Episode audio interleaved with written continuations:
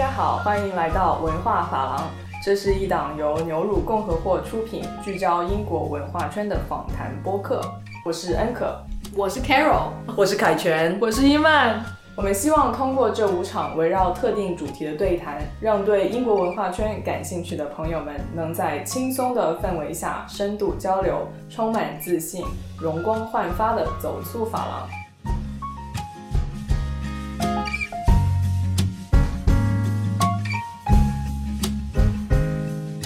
大家好，我是这一集播客的主持人 Carol，欢迎收听文化法郎第三集。首先跟各位听众分享一个好消息，为了鼓励大家分享收听我们文化法郎后的新想法，我们打算在五集之外加入一个彩蛋集，专门回答听众的问题。每一集我们也会从留言的听众里面抽取幸运的听众赠送小礼物，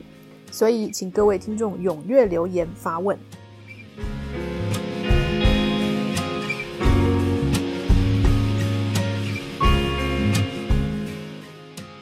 文化法廊第二集，英国文化机构针对中国观众做了哪些有趣的项目呢？我们聊了很多精彩的中英文化交流项目。我个人是觉得非常有意思的是，文化机构为了探索不同的受众市场，做出很多有趣的尝试。那其中我又对不同文化碰撞下的观众体验特别感兴趣。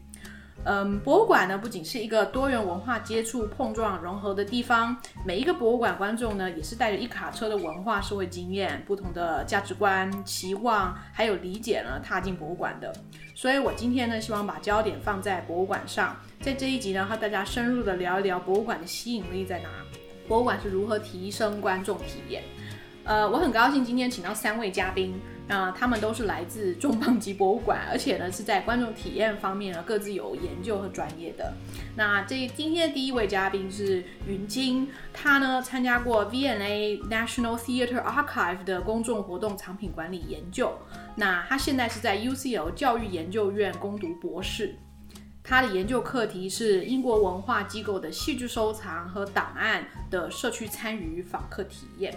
他曾经在 VNA 深圳项目的筹备团队中担任展览助理。那我们今天呢还有两位嘉宾呢，他也他们也是呃我们的法郎主啊。那第一位是恩可，他是牛乳的创办人，在 Foundling Museum 担任呃商务经理，也曾经在泰特美术馆还有大英博物馆做观众调研。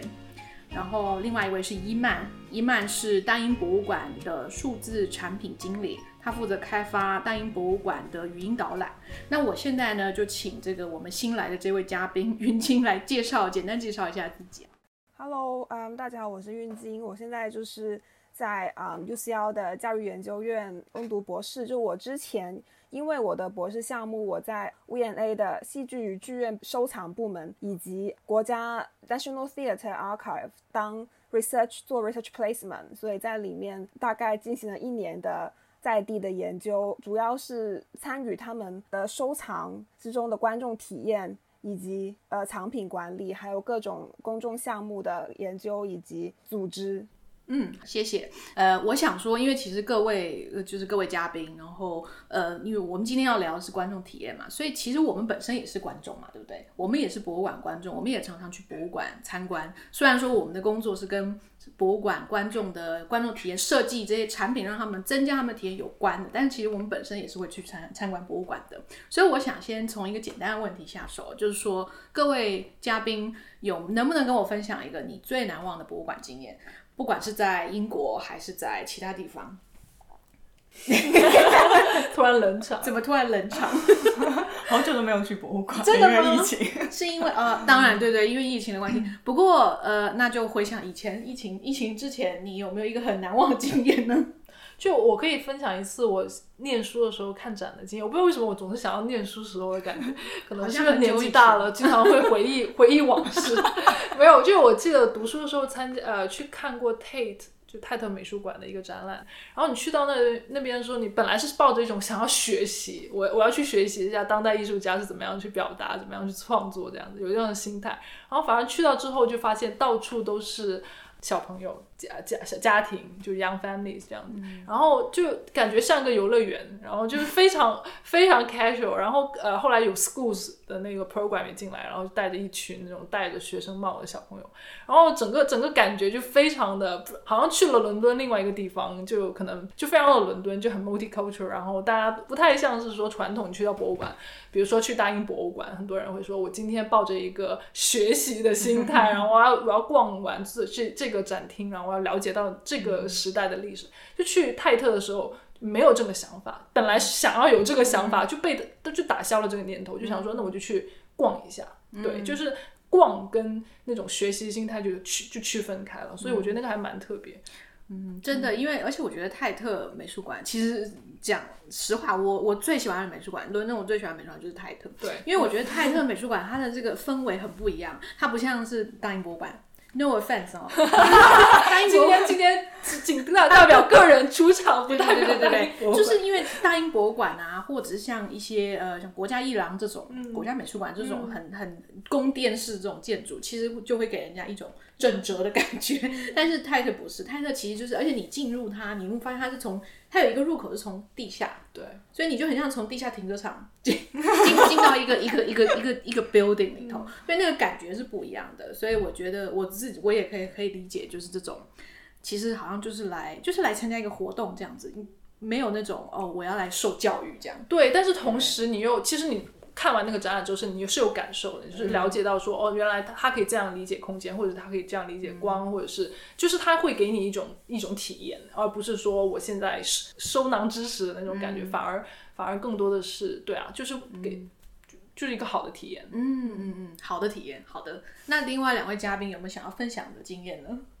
我觉得最难忘的博物馆体验，可能是真的是我第一次去我现在工作这个博物馆的体验。不是为我们博物馆卖广告，但是是真的挺难忘的，因为我记得我当时就是住在我我那个博物馆附近，然后也是一个周末，然后我就直接我就进，哎，我先介绍一下我们博物馆好了，就是运堂，它是一个呃由一个慈善家叫汤马斯科伦在一七三九年建立的，那它是英国。是历史上第一家公共画廊，也是一个专门为儿童建立的慈善机构。那它其实建立的原因是为了要收留当时候，呃，维多利亚时代潦倒在伦敦的孤儿婴儿们。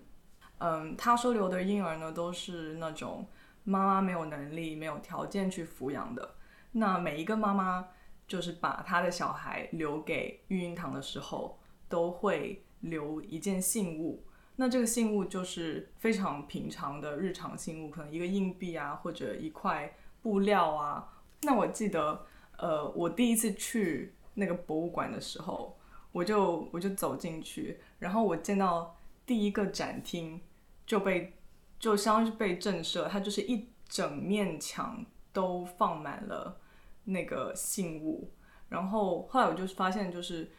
那个信物其实同时也是。呃，妈妈认领小孩，日后认领小孩，他所需要的一个唯一的凭证。那如果其实如果妈妈没有回来认领小孩的话，那那个信物就一直被保存在孕堂作为他的收藏。那当时我一进去，我就看到这一整面墙都是那个信物，然后我当时就特别的特别的震撼。然后还有一个，然后后来我就我就我就在博物馆工作了。然后嗯，另外一个。难忘的原因可能是因为后来我发现我们博物馆是要门票的，但我当时走进去我就直接走进去，我不知道他要门票，没有人把你拦下来，没有，所以我觉得 我觉得这个也是观众体验很重要的一部分，就是你会遇到像我那样子，就是可能不知道门票，不知道怎么样，就是呃不知道规矩的访客，你要怎么处理。哦，好好特别经验，所以你你觉得你当时去申请要去这个博物馆工作，有很大的原因是因为你对他的这个印象非常的，非常非常深刻吗？对，我觉得被博物馆有时候吸引有挺多原因，可能是就是它博物馆的故事特别特别的吸引人，或者是那个展览的内容特别好，艺术品特别好，又或者是呃，可能你跟你的好朋友。在这个博物馆里面有一段难忘的经历，或者怎么样，然后你开始对这个博物馆产生一些连接，然后让你觉得说那那一次体验很难忘。嗯，我觉得我我比较会让我难忘的是，可能是一个博物馆的一个故事，它这个故事和收藏。嗯嗯嗯。那那运金呢？有没有什么可以跟我们分享难忘的经验？我觉得就是对于我来说，博物馆体验很重要的部分就是它不仅是博物馆本身，还有就是它周边的环境。就比如说，我特别喜欢就是那种怎么说用文化打包游的感觉。就是比如说你去 Take 的时候，你在 s u n p o s e 下车，你会先从先经过 s u n p o s e 然后再经过那座呃泰晤士河那座桥，然后就那座桥前面是 Take Modern。然后在后面就是 some pose，然后再慢慢走过去。我觉得这一连串的体验，我觉得真的很能让人印象深刻。就我个人来说，我觉得最印象深刻一次体验是一次是剧院加博物馆的体验。呃，你们应该知道，就是 Tate Modern，它有一个房间是专门展出呃罗斯科的红的一些，就是他为四季酒店创作那一系列。然后当时，呃，我在看这个房间的时候。第二天我就要去啊剧院看那关于这这个创作的话剧，就也叫 Red，然后就是这两次体验结合起来，我真的觉得就特别让人难忘。就是我看完剧院之后，我又回去又看了一次那个房间，就那个感觉就真的真的是一种 immersive experiences，就真正的 immersive experiences，就是剧院加上博物馆这种感觉，我觉得特别棒。嗯，这好特别哦。对我同意，就是这个其实博物馆体验它并不是你。在博物馆里面就有这个体验。其实从你出门，从你一路走过去，这个其实都是整个体验的一部分嘛。然后还有，甚至你离开博物馆之后，你可能回家哦，去去去反刍那个那个经验。然后甚至像你说，你你隔天又去看了那个剧，然后那个剧跟这个你在博物馆看到的东西，他们两个之间的这个碰撞，这个也是一个体验的一部分。嗯，很不错，而且大家一直都提到 Tate，Tate 真的是一个好博物馆。可惜我们这次没有邀请到 Tate 的。我觉得我们真的免费帮他打了对呀，我们帮他打广告，OK。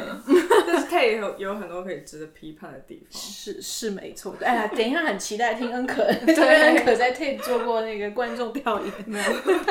这是 Jenna 不是要来批判那个。OK，好。我现在想要知道说，其实刚刚各位就是嘉宾也都有稍微点到，就是说博物馆它是一种，呃，其实很多很多人会觉得逛博物馆是一种他生活品味的展现。这个其实跟我们上一集上一集稍稍微有提到，因为上一集我记得我们在讲中英文化交流项目的时候，发现说在中国的观众群呢，他们会觉得去参加这种文化交流活动或者博物馆看这种中英文化交流展览，是一种。很潮的事情，呃，就是 fashionable trendy，然后他可能会呃在手机打卡呀，然后上上传到那个什么 Instagram 啊这些，就是就是他其实是是生活的这种，真的就是你的品味展现这样。然后我觉得这个这个这个这个点在在英国，特别是在欧洲，其实也很说得过去，因为其实毕竟博物馆是一个非常西方的产物，它从真的，一开始有所谓公立公共博物馆的开始的时候，就可能十八世纪是那个时候。这个公共博物馆它其实就是一种，OK，你我们是教育你，我们就要教育大家，大家是来参观博物馆是需要是一个文明的展现。所以你进博物馆的时候，你要打扮的很，你不能随便穿拖鞋啊，穿的很破烂。他会进馆前就可能就有人跟你说啊，你这样穿不行。所以是穷人基本上是。或者是这种乞丐是不可能会进博物馆的，所以它其实就是有一种筛选。然后其实你会去的人都是哦，社会阶级在某一个程度，而且都是有品味的人，他来这边参观博物馆。这个其实是西方博物馆的这种参观的呃的这个这个后面有一个意涵在啦。所以我想问问，就是各位嘉宾，对于这种逛博物馆，你可以从你个人就是一个观众的角度出发，你也可以从你的这个专业角度出发，你怎么去看这这个说法呢？它是生活方式的展现。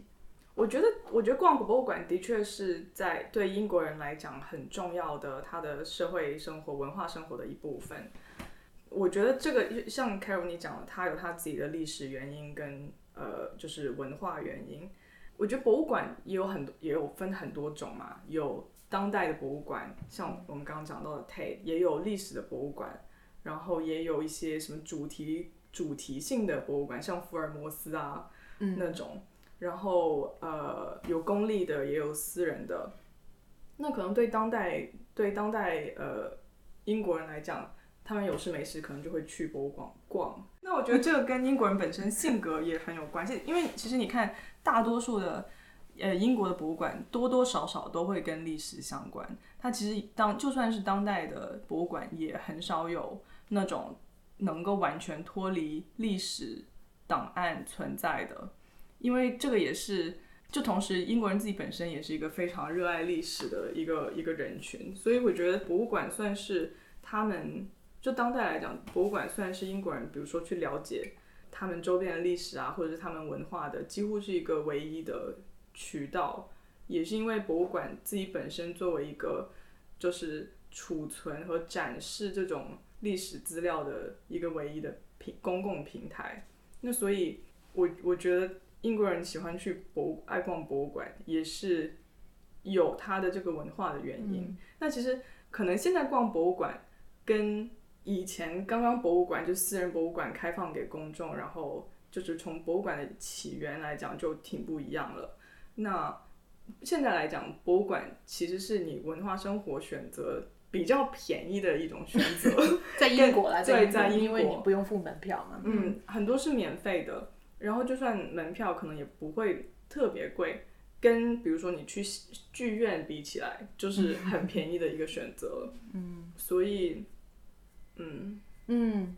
嗯，同意同意。其实就是这里面很多历史的渊源。然后因为英国的很多博物馆，呃，就是都很多历史很悠久的博物馆，他们其实是没有办法跟这个历史分割的。然后我也同意你刚刚说最后就是这种，因为现在其实。你说现在当代生活这种文化娱乐选择实在太多了，对不对？然后其实真的真的相对之下来逛博物馆，如果只有而且又是免费的，的确是一个很好的选择。特别是说有一些博物馆，嗯，他们的那个主题可能又特别的有趣，或是跟他的生活非常贴近。比方说你讲展了一个。Sherlock Holmes 的展，这种当时 BBC 播的这个 Sherlock Holmes 这么这么火红的那个文化大 IP，对啊，就是 大 IP，对，那就是大家就会觉得啊，我就去，我就去博物馆看这个展啊，很有趣，内容又有趣，这样子。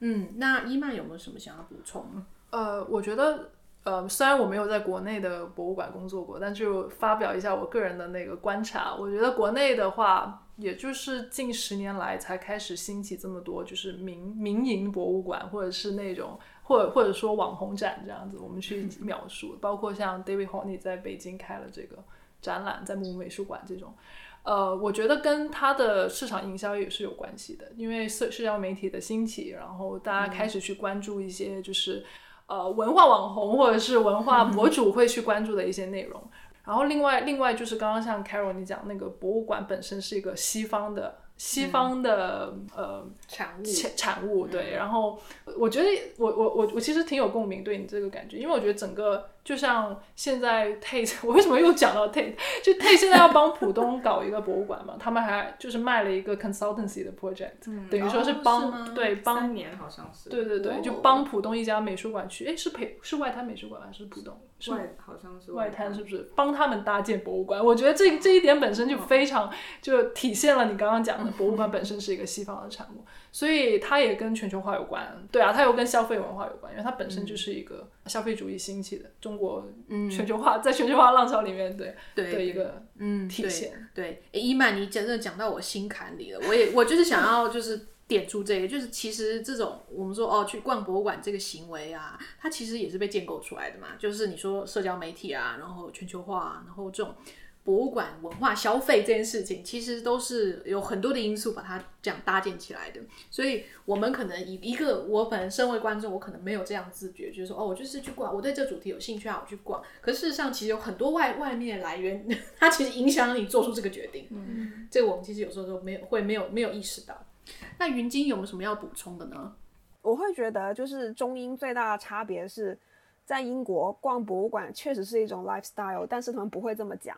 然后在中国的话，这就这个就是个 slogan。嗯，因为因为这种这这个这个其实又跟呃我我我不好意思哦，卖弄一下那个理论，就是 卖弄，尽情卖弄，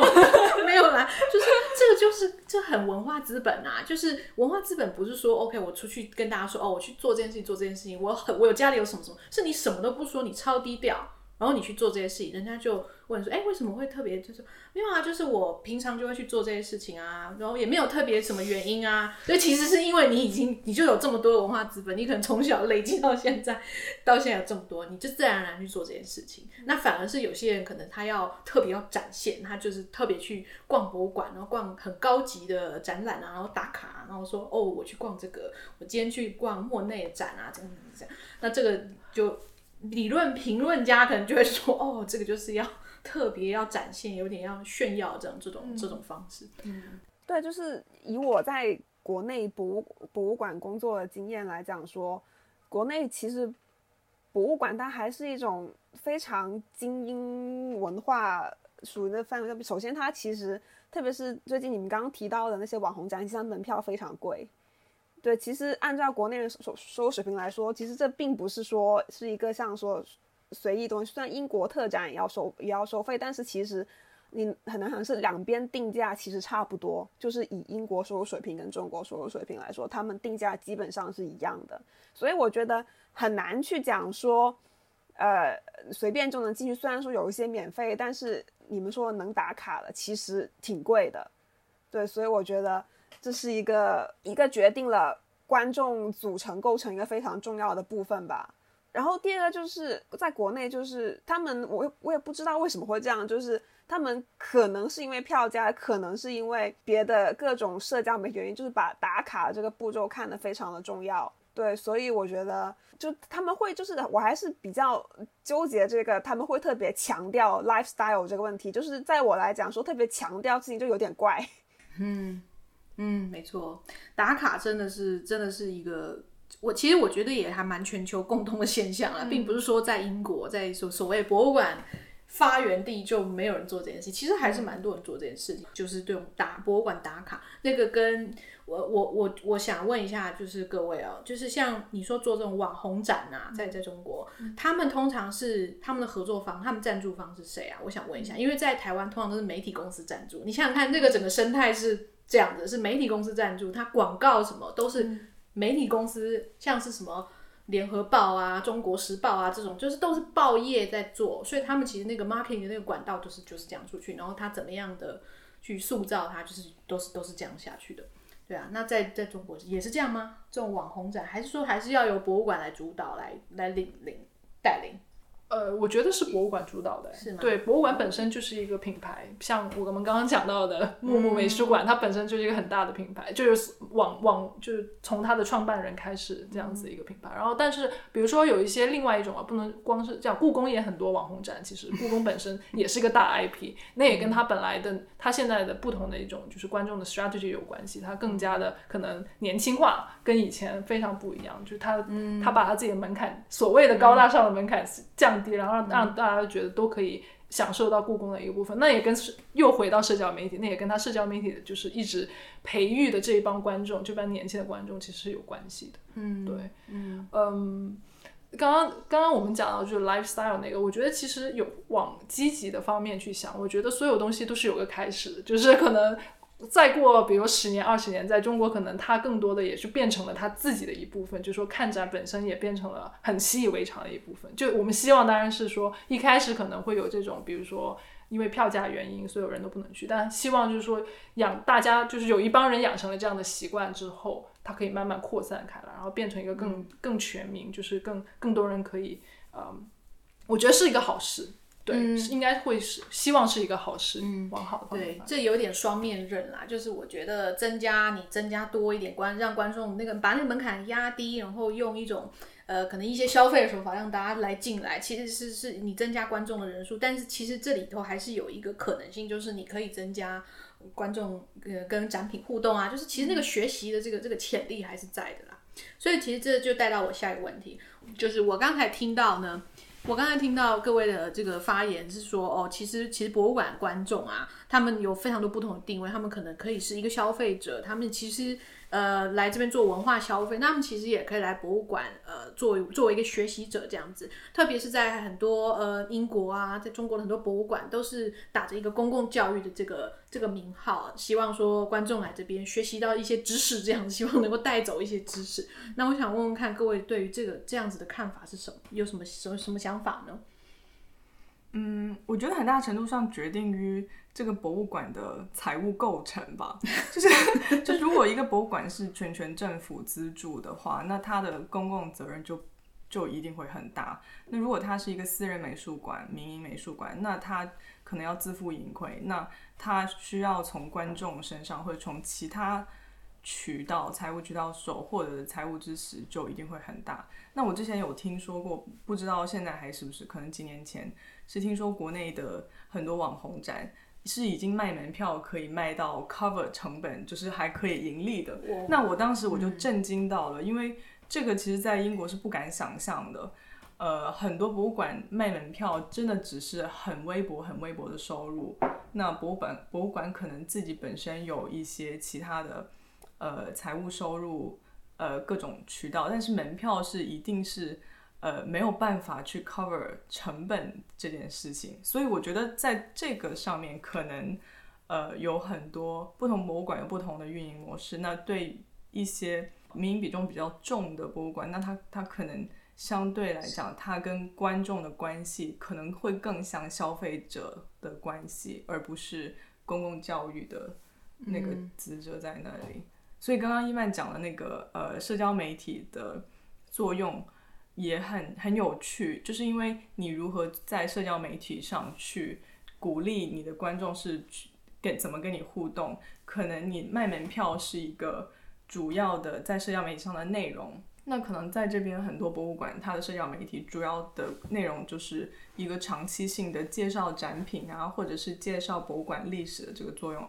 当然也会有鼓励你去看展览，可能方式会很不一样。嗯，对，因为其实说到就是我们的观众是谁，我们经常其实都自呃扪心自问，对我们的观众是什么样。所以我觉得，我觉得本身博物馆自己就是应该要对自己的观众有一定的了解。但是我觉得它呃，如果就大英博物馆来讲，它是一个非常非常混合的一个、一个一个组组成部分。就是说，它既有，因为它既是一个旅游景点，然后它又是一个公共博物馆。所以在疫情之前，它可能更更多的会说一半一半吧。我觉得它是要 balance 这样子的一个。就是说，针对针对观众的一个 strategy，我是不是跑题了？没有没有，有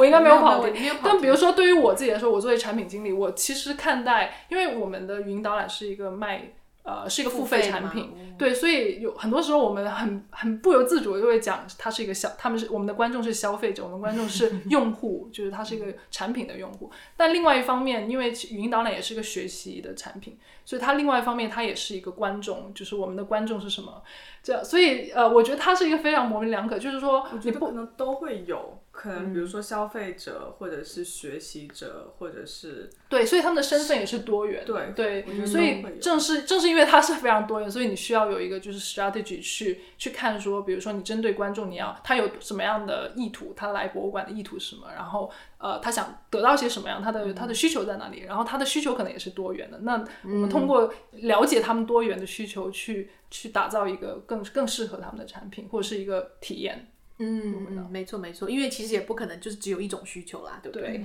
然后观众也是有多元化，比如说，我觉得公众公共博物馆近年来，英国的公共博物馆会很看重就是 young people 年轻人，因为觉得，因为我们之前上一集其实提到，就是说很多他们一直还是觉得说很多去博物馆，比如说呃去看特展的人都是那个白发苍苍，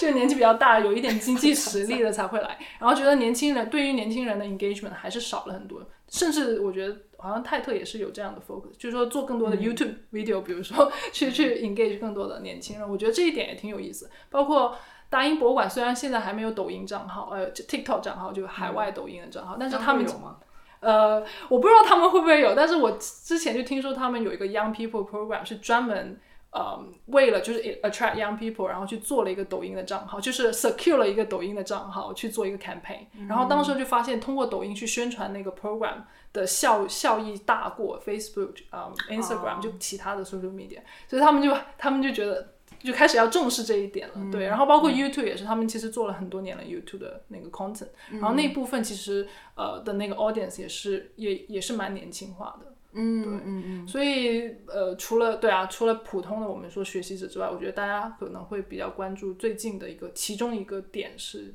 年轻人，年轻人、年轻族群。尤其是非白人的年轻人。啊，这个跟整个这个社会氛围又有牵扯上关系，对对不对？云晶有什么要补充的呢？那我觉得我我比较感兴趣一点是观众等于创作者，因为对我来说，就是我觉得我英国还好，但是我觉得一些大馆还有就是大家也不能说少吧，就是我觉得一个呃，就是我觉得特别是国内他们比较少一点是就是跟他们的社区产生互动，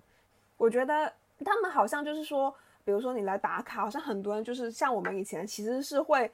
呃，比如说坐一个小时车去那种。呃，比如说广州是那种红砖厂之类的，就那种文化社区去那种去看展，呃，但是好像说周边居民住在周边，好像反而会比较少去这种地方，就是你好像就是没有在国内好像很少说，呃，我的社区没有个馆会经常去，有好像缺少这样的概念，大家都会说坐一两个小时车去很远的地方去看展之类的，去消费文化之类的，所以我觉得。如果是说博物馆想要说呃跟呃这些社区产生关系的话，或许说观众等于创作者可以是一种新的一种 engage 观众的方式吧，我是这么觉得的。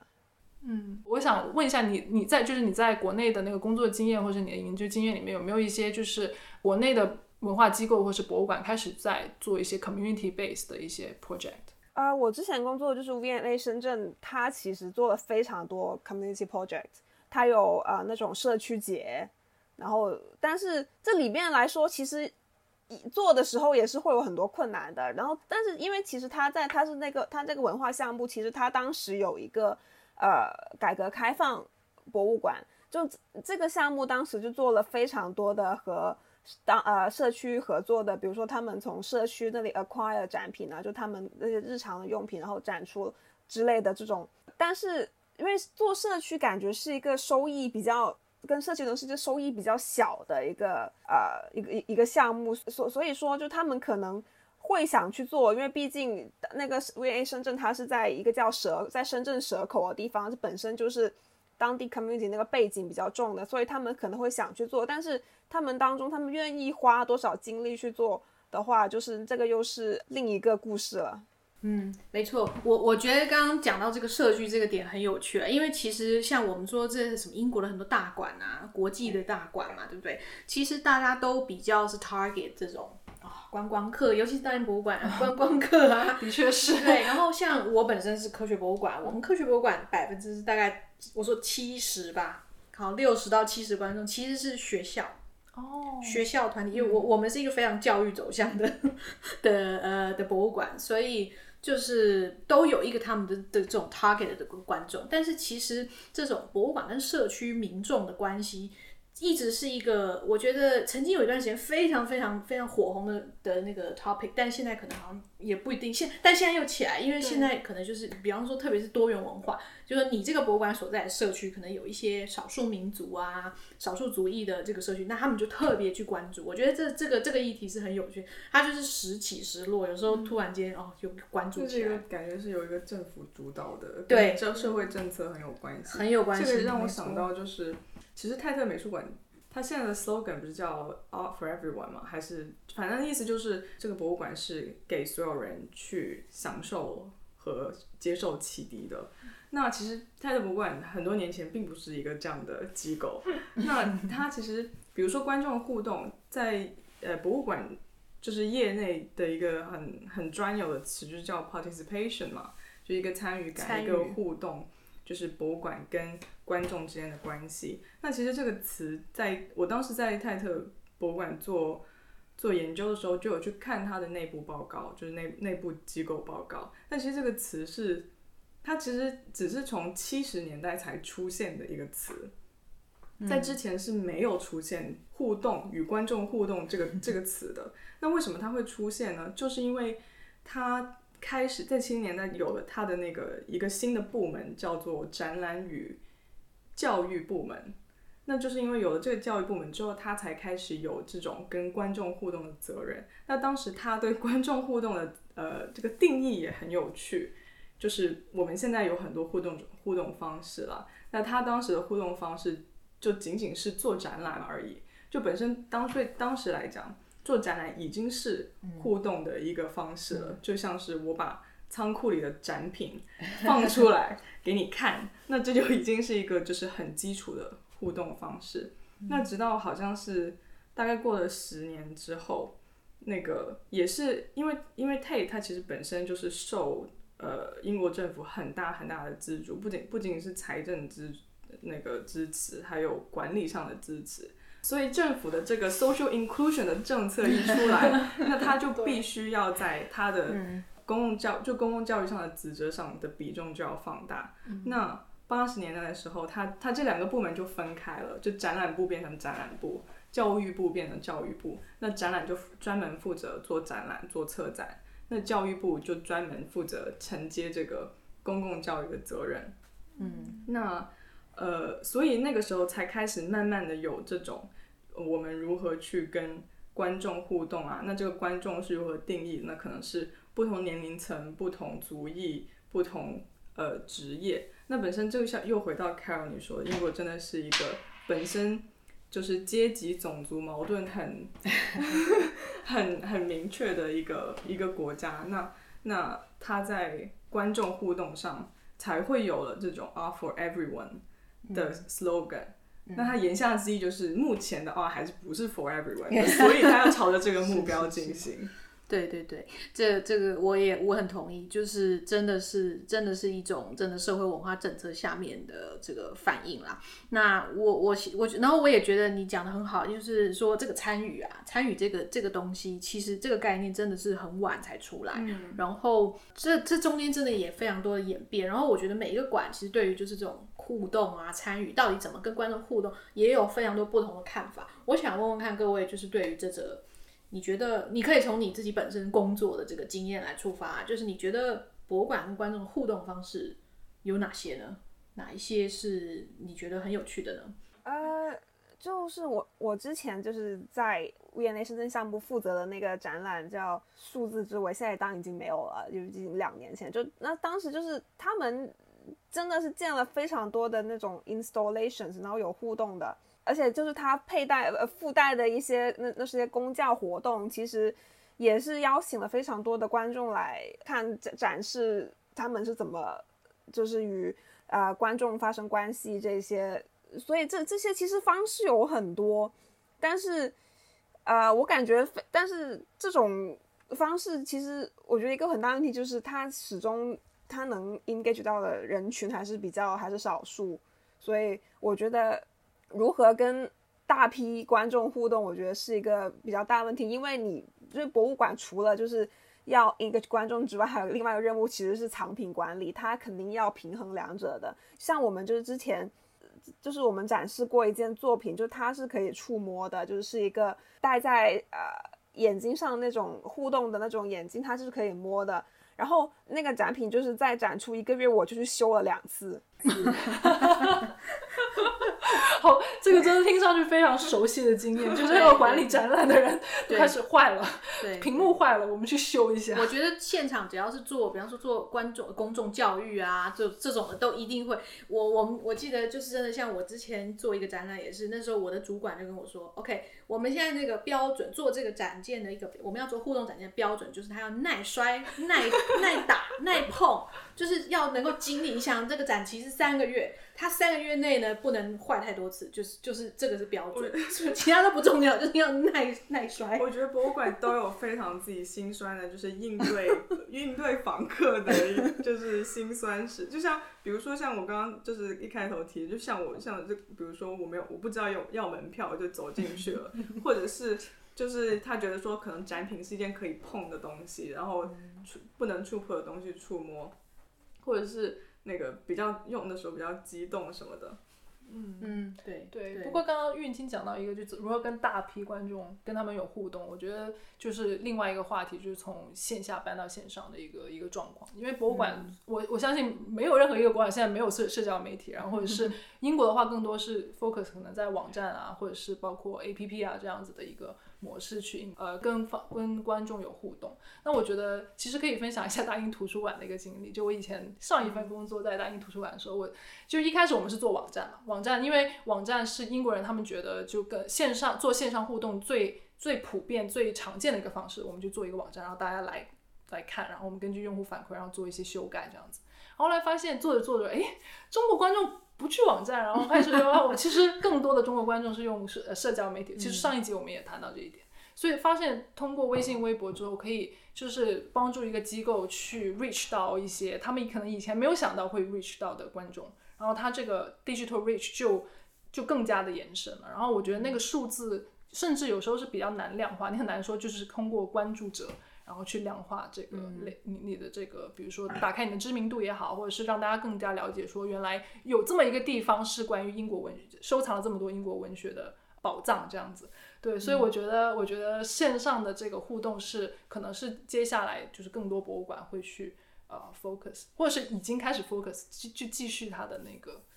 影响力，嗯嗯，没错。云云晶刚才提到一个，就是你说 OK，因为我们在博物馆现场跟观众互动嘛，但是那些没有进博物馆，在。外面的人，或是哦，可能觉得哦，博物馆啊太远了，不想去，或是不是不是为为我而设的这种地方，这些人其实博物馆也是想要把它 capture 进来啊。然后线上线下这这这样子这个这个策略，其实一方面也是能够 reach 到更多人，然后还有就是因为现在疫情嘛，所以说真的现在疫情挑战下面，我们是没有，其实其实也是别无选择啊，你就得用一些不同的方式，因为不然的话你就是被忘掉了，你就是都。一点都不 active，然后就被忘掉了。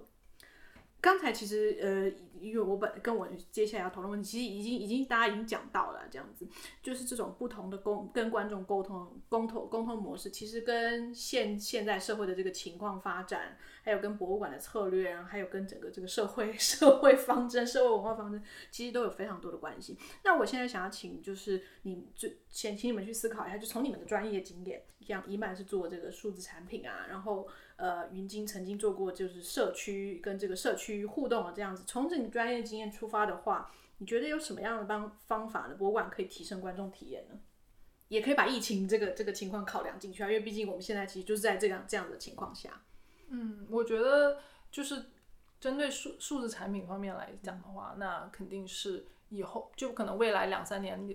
对于大英博物馆来讲，呃，就比较难回到像疫情以前这个国就是旅游的这个状况。所以因为旅游业的低迷的这个情况，所以呃，更多的可能要思考，第一个是可能如何加强跟现在 local 呃 local community 的这个 engagement 以外，我们我们可以怎么样去就做一些线上的改变，做一些做一些数字化的一些尝试。那我觉得，就针对语音导览来讲吧，因为以前它是一个，就是有多少人，比如说我们现在有 four million visitor every year，然后在博物馆里面，它大概就会有个百分之四到五的人会买语音导览，它是一个 on site 的 experience，所以我们会去思考，那这个我们怎么样可以把这个原本是 on site 的 experience 搬到线上，然后但是这个 experience 不代表就是免费的，所以它我们要另外要思考，因为本来它是一个付费的产品，那它怎么样将一个付费的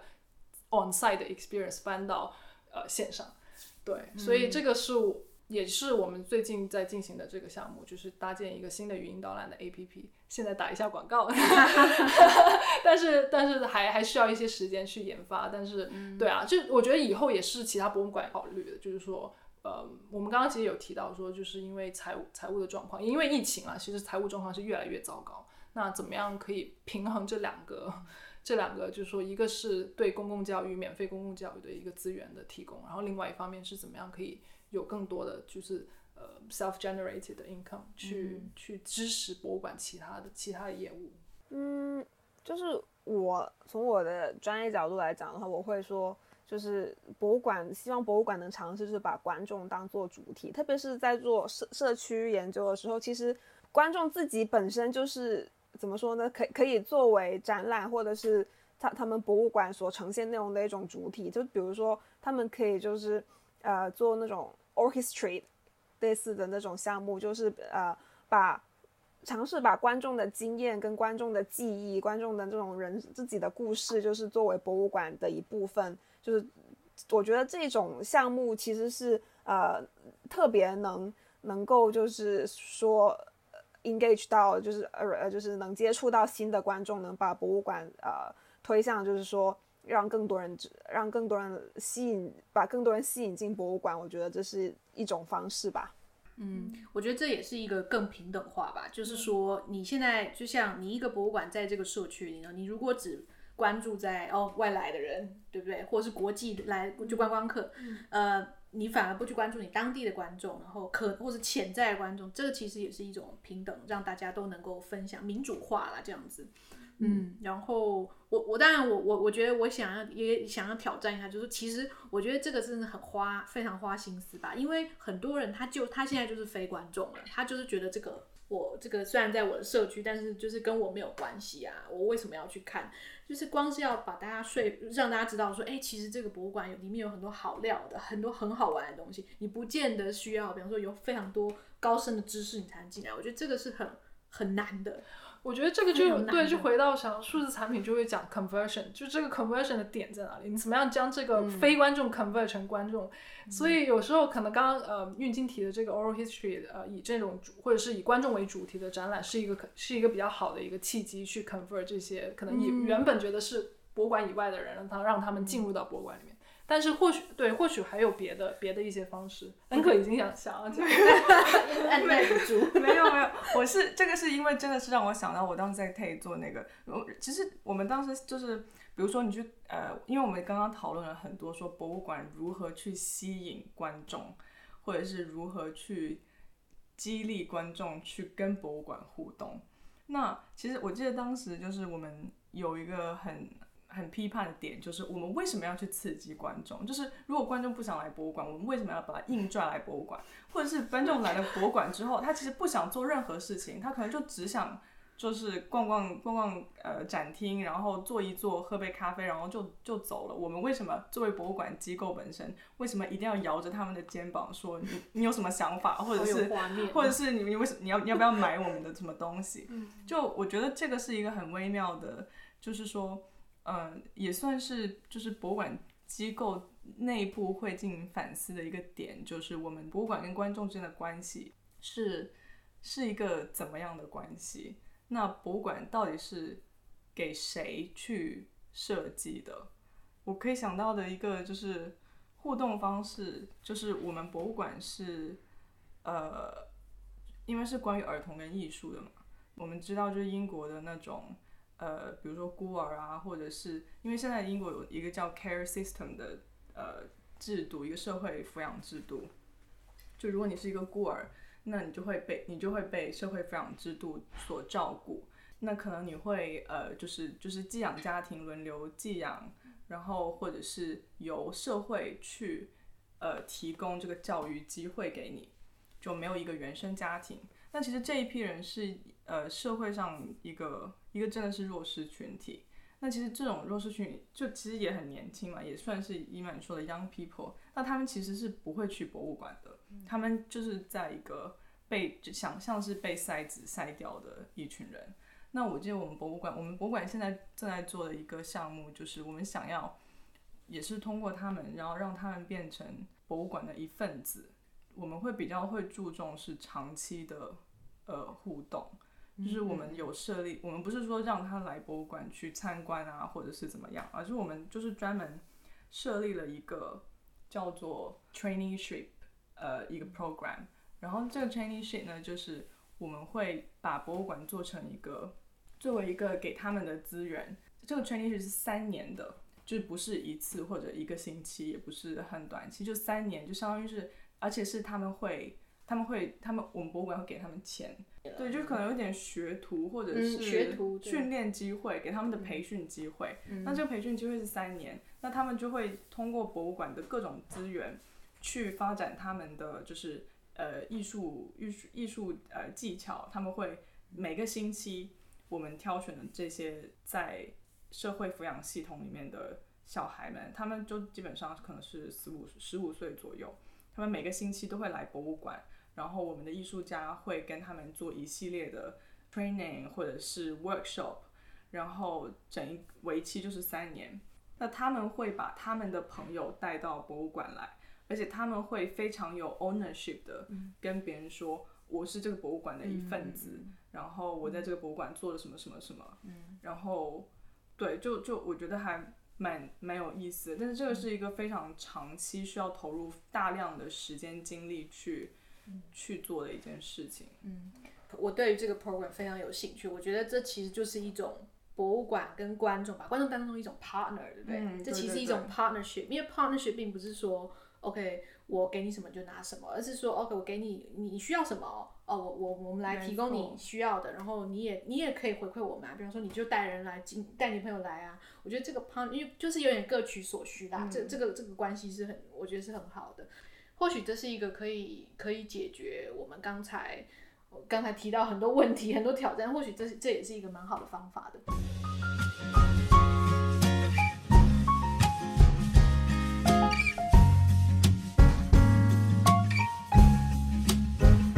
谢谢收听这一集的牛乳文化法郎，希望本集的内容有带给你新的视野及思考。如果你喜欢我们的节目，欢迎关注牛乳公众号，分享转发给感兴趣的朋友们。如果你对我们的节目有任何想法及建议，欢迎在牛乳公众号后台或小宇宙 APP 下留言告诉我们。下期见。